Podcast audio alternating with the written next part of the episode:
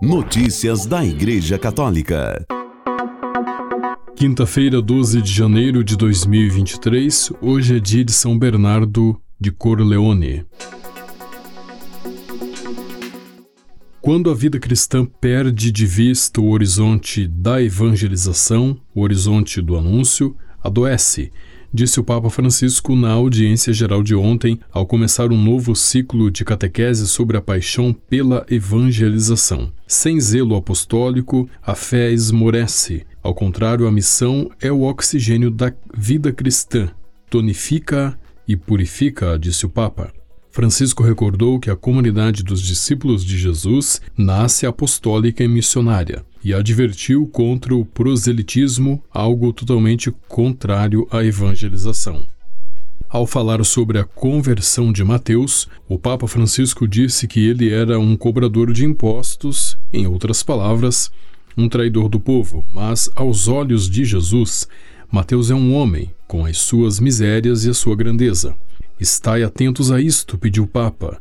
Jesus não se detém nos adjetivos, Jesus procura sempre o substantivo. Jesus vai à pessoa, ao coração.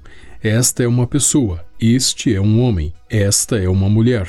Jesus vai à substância, ao substantivo, nunca ao adjetivo. Põe de lado os adjetivos. Para o Papa Francisco, este olhar de Jesus, que é belíssimo, que vê o outro, quem quer que seja, como destinatário de amor, é o início da paixão evangelizadora. Tudo começa a partir deste olhar que aprendemos com Jesus. Podemos perguntar-nos como vemos os outros. Quantas vezes vemos os seus defeitos e não as suas necessidades? Quantas vezes etiquetamos as pessoas pelo que fazem ou por aquilo que pensam? lamentou o Papa.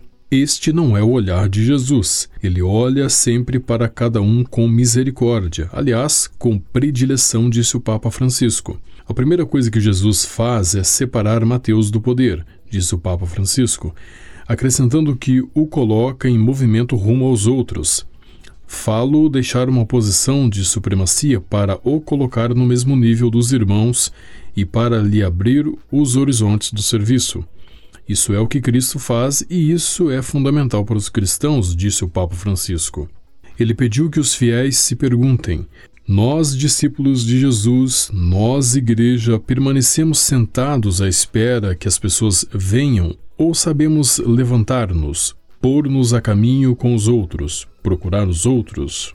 Para Francisco, esperar que venham é uma postura que não é cristã, pois é preciso ir em busca dos outros e dar o primeiro passo.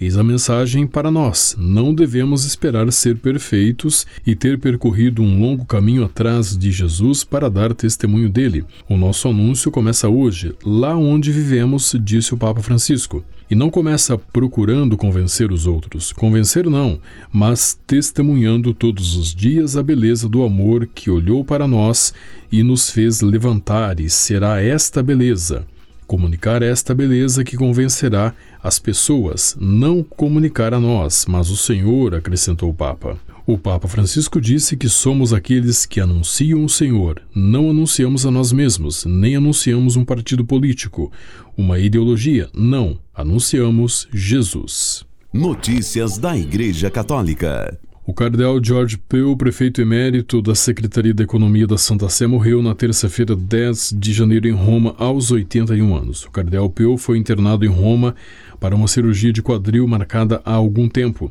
Embora a operação tenha sido bem sucedida, uma parada cardíaca teria sido motivo da morte do cardeal. O cardeal Pell tinha problemas cardíacos e usava marca-passo desde 2010.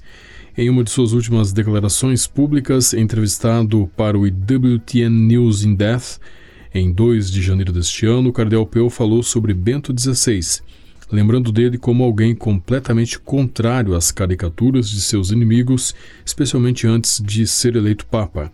As pessoas podiam ver como realmente era. Chamavam-no de Rottweiler, cardeal de combate, e tudo isso era um absurdo. Na realidade, disse ele, Bento XVI era tranquilo, amável e piedoso. Ele era um verdadeiro cavalheiro.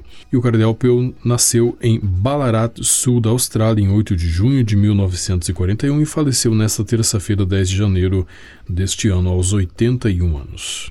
Notícias da Igreja Católica.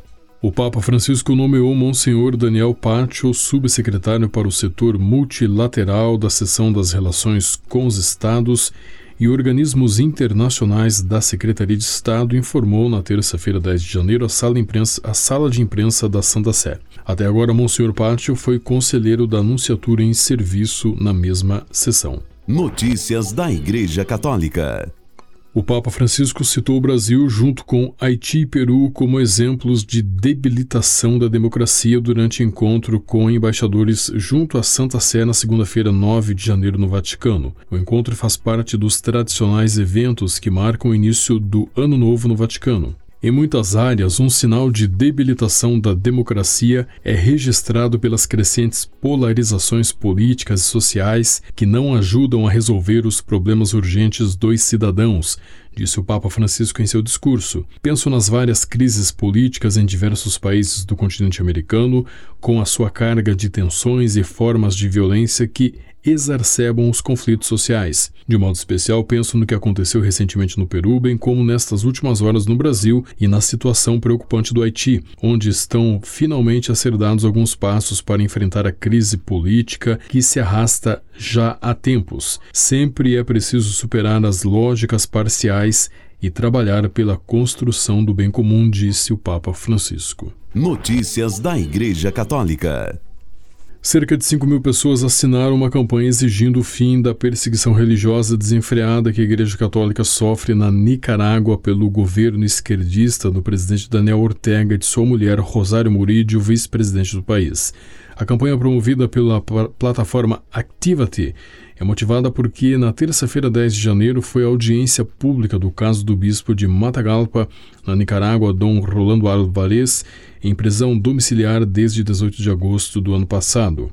O governo de Ortega prendeu vários padres e leigos católicos na prisão de El Chipote, em Managua, famosa como centro de tortura dos adversários do regime sandinista no poder na Nicarágua. Ortega expulsou do país o núncio apostólico, representante diplomático do Papa, Dom Valdemar Stanislav Sommertag, e congregações como as Missionárias da Caridade, fundada por Madre Teresa de Calcutá.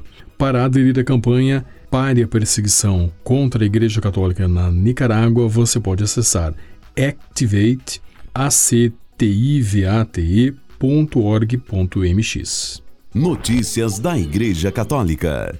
Foi divulgada nesta terça-feira, 10 de janeiro, a intenção de oração do Papa Francisco para o mês de janeiro. Para inaugurar 2023, o Santo Padre escolheu lançar uma mensagem aos educadores, fazendo-lhes a proposta de acrescentar um novo conteúdo ao seu ensino, a fraternidade. A educação é um ato de amor que ilumina o caminho para que recuperemos o entendimento da fraternidade, para que não ignoremos os mais vulneráveis, disse Francisco. Para o Papa, o educador é uma testemunha que não oferece os seus conhecimentos mentais, mas as suas convicções, o seu compromisso com a vida. É alguém que sabe manusear bem três linguagens: a da cabeça, a do coração e a das mãos, em harmonia, e daí a alegria de comunicar, e eles serão ouvidos com muito mais atenção e serão criadores de comunidade. Por quê? Porque estão semeando este testemunho. Segundo o diretor internacional da Rede Mundial de Oração do Papa, Padre Frederick Fornos, novamente diante dos desafios do mundo, o Papa Francisco insiste mais uma vez na fraternidade. É a bússola de sua encíclica Fratelli Tutti. É o único caminho para a humanidade e é por isso que a educação é essencial. Rezemos para que os educadores sejam testemunhas críveis, ensinando a fraternidade em vez da competição e ajudando especialmente os jovens mais vulneráveis, pediu o Papa Francisco. Com a colaboração das agências ACI e Vatican Media, você ouviu o Boletim de Notícias Católicas que volta amanhã. Notícias da Igreja Católica.